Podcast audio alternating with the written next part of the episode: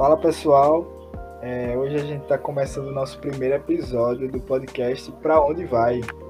Esse podcast a gente vai tratar um pouco sobre o tema de resíduos, é, focando na rota tecnológica e para onde vai esse resíduo, né? Existe muito um mito de que quando a gente joga o lixo, a gente joga ele fora.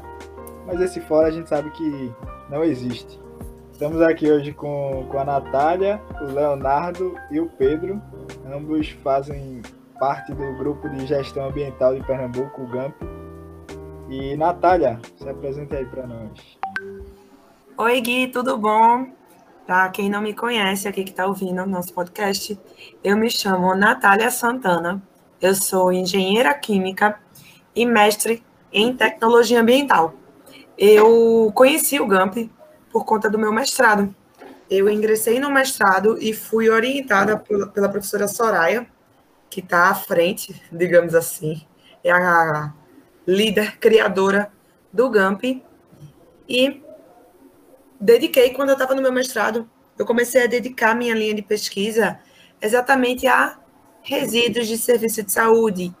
E quando a gente viu que faltava muita, muitos pesquisadores que tratassem do assunto, a Soraya me encorajou muito a criar o nosso pequeno, digamos assim, grupo de trabalho dentro do GAMP, que foca exatamente, vamos dizer, a gente trata muito sobre resíduos, mas a gente foca muito mais em resíduos de serviço de saúde e na disseminação de informações sobre resíduos de serviço de saúde para toda a população. Estamos aqui também com o pesquisador do GAMP, Leonardo César. Léo, se apresenta aí para a gente. Olá, gente. Primeiramente, é um prazer estar participando desse podcast. Me chamo Leonardo César, sou pesquisador do GAMP há um ano e quatro meses. Faço engenharia ambiental na Universidade Federal Rural de Pernambuco e ingressei no GT, né, o nosso grupo de pesquisa que é direcionado a resíduos de serviço de saúde, por causa de, um, de uma pesquisa de extensão que era voltado ao crescimento de resíduos de serviços de saúde domiciliares, né? Porque estamos em uma pandemia e o crescimento desses resíduos na sociedade e a disposição final deles, inadequada, é, vem causando inúmeros impactos ambientais. E vai ser um prazer fazer parte dessa equipe durante esse podcast. Muito bem pontuado, Léo. Os de saúde que já eram um problema, né? Pra, que tinham no seu descarte, na sua segregação e na sua destinação final. E depois da pandemia aumentou muito mais é, esses problemas, agravou ainda mais o que já estava prejudicado. Também estamos aqui com Pedro Assis, que é estudante também de engenharia ambiental. Se apresenta aí para a gente, Pedro. Fala pessoal, como o Gui falou aí, sou Pedro Assis, né? Assim como o Léo, também graduando da engenharia ambiental, tá lá na Rural. Então, assim, é, percebi também como pesquisador do GAMP o desenvolvimento desse GT. Não sou tão antigo como o pessoal, mas estou aprendendo aqui bastante.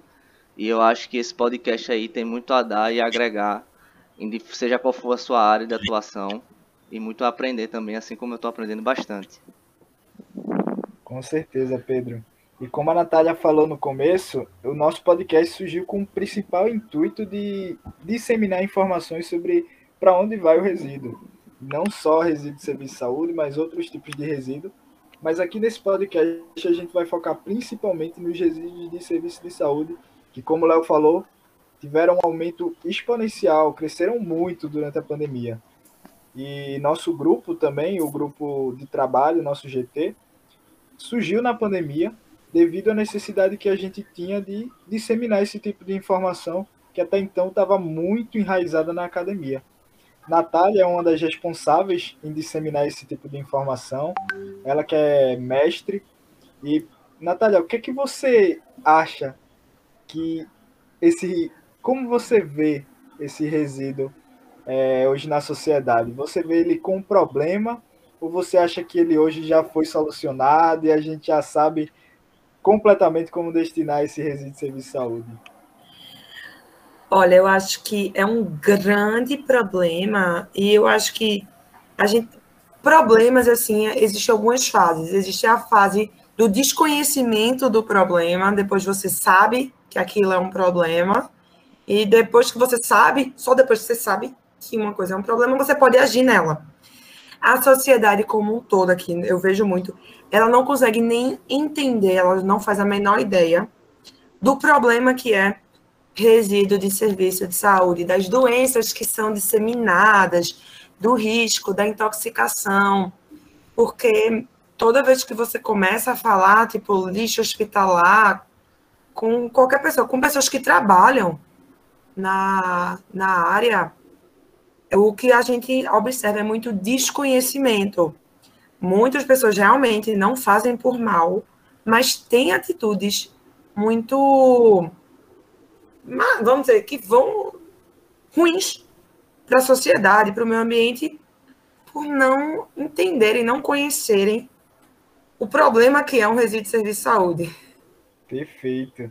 E o problema do resíduo de serviço de saúde, ele vem aumentando muito mais devido à pandemia, como o Léo falou. E o que você acha, Léo, que a academia tem a ensinar a sociedade a lidar com esse tipo de resíduo?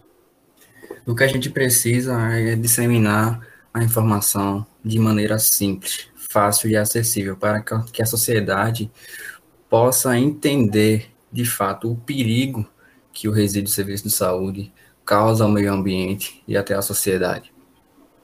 Não só a academia, mas também a gente tem que direcionar é, políticas públicas que sejam mais eficazes, porque ainda temos muitos instrumentos que ainda são recentes e acredito que não só a esfera acadêmica, mas também legislativa é muito importante para a gente avançar nessa questão do, da destinação adequada de resíduos de serviço de saúde, Guilherme. Mas, Léo, eu ainda adiciono aí como a sociedade civil também, porque, além de tudo, eu concordo 100% com o que você está falando, mas o que a gente também vê muitas pessoas comuns não querendo se responsabilizar pela, vamos dizer, por resíduos perigosos. É, Vou dar um exemplo aqui. Sociedade comum. É, tá tendo, eu tenho visto muitas pessoas usando aqueles remédios de insulina, para inibidor de insulina, para diabetes, que são Isso. utilizados com a agulha. A pessoa que compra, o cidadão que compra, não quer ter a responsabilidade de levar aquilo num posto de saúde. E, na verdade, não quer porque tem preguiça, não entende o risco, é, aí também outras vezes, como sociedade, até num lugar assim, aí eu dou outro exemplo. É, medicamentos. A gente já tem uma lei que institui a logística reversa de medicamentos, mas mesmo assim, o cidadão tem preguiça de levar o remédio da farmácia, quando for comprar mais. Então, o legislativo também, é, acadêmico também, mas algumas vezes eu sinto que o social é onde a gente consegue fazer mais impacto. No civil, na verdade. Com certeza, até porque nós somos mais de 7 bilhões de pessoas, né? Então, que uma pessoa faz de errado é, acaba impactando, querendo ou não, porque se uma pessoa faz, outra também faz, isso vai gerando um acúmulo de, de, de problema, né? E aí o planeta não aguenta, não tem como lidar com tanto resíduo. É, Pedro, é, vocês falaram também né, que fazem alguns materiais, algumas cartilhas, infográficos para disseminar essas informações é, para a sociedade. Como você acha que, que essa disseminação pode ajudar a gente a lidar com esse tipo de resíduo, a espalhar essas informações sobre as leis e quais são esses materiais que vocês fazem? É, bom, a gente tenta trabalhar muito, né, como a própria Natália falou. É, a gente tem esses dois âmbitos, né, a parte legal é, vindo do, do legislativo, mas a responsabilidade social também, né, que a gente entende como foi esse peso aí, desse quantitativo de pessoas que tem, é, de trabalhar com esse público, de estar com um material que seja mais acessível, com uma cartilha, por exemplo, algo mais é, didático em termos de ter imagens, em termos de saber que há legislações, sim, que você pode chegar lá no posto de saúde ou em sua própria farmácia para descartar, descartar o seu medicamento, né, ou o próprio embalagem que vem nele, né, que vem dentro dele. Então, assim, é, é essencial, o GT encara como essencial estar tá trabalhando junto com a sociedade civil, no sentido de cartilhas, de infográficos ou quaisquer outros materiais que a gente entende que é mais fácil o aprendizado e mais fácil a divulgação, né? Por meio de mídias sociais, como o próprio WhatsApp, o Instagram, enfim. A gente entende que quanto mais próximo está dessa sociedade, melhor é. Muito interessante. É... Hoje também a gente tem que os resíduos de serviço de saúde tem, além da problemática do descarte em si, que já é caro, que tem é, uma rota tecnológica às vezes muito longa, a gente tem um grande problema na segregação desse material. É, porque muitos que não são resíduos contaminantes acabam sendo misturados a resíduos contaminantes. Isso gera um problema na logística que, que afeta, que chega lá na ponta, né? Natália, o que é que você tem a dizer sobre isso? Ai, meu Deus, a pessoa chega a respirar com isso, porque isso é um problema tão sério, tão sério.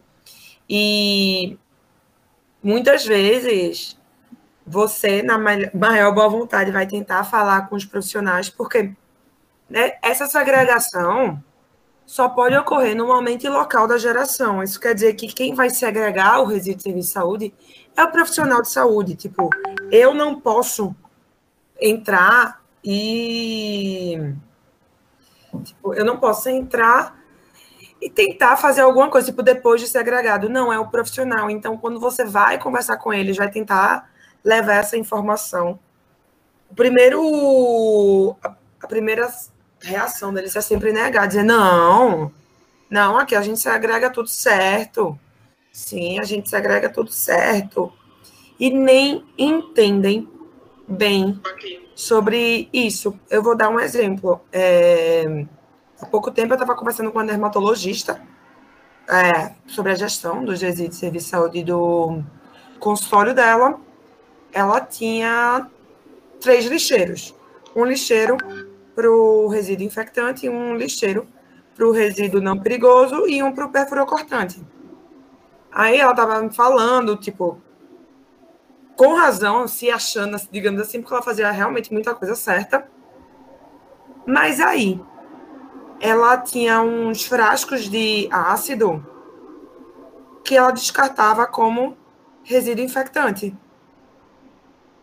E para você conversar com esse profissional para dizer, olha, ácido, olha, veja bem, você está segregando errado, porque se você colocar ali, ele vai ser direcionado provavelmente para um método de desinfecção, o resíduo que você está descartando é um resíduo que tem um risco químico, isso quer dizer que não vai funcionar.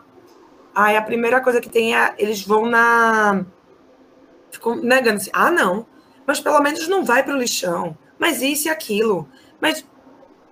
Então, essa segregação, até para os profissionais que já têm uma noção maior, ainda assim, tem, acontece muitos erros e as pessoas muitas vezes não querem admitir esses erros. E, ou então ficam pensando, ah, não, mas querem pecar por excesso, sabe? Querem, ah, não, mas.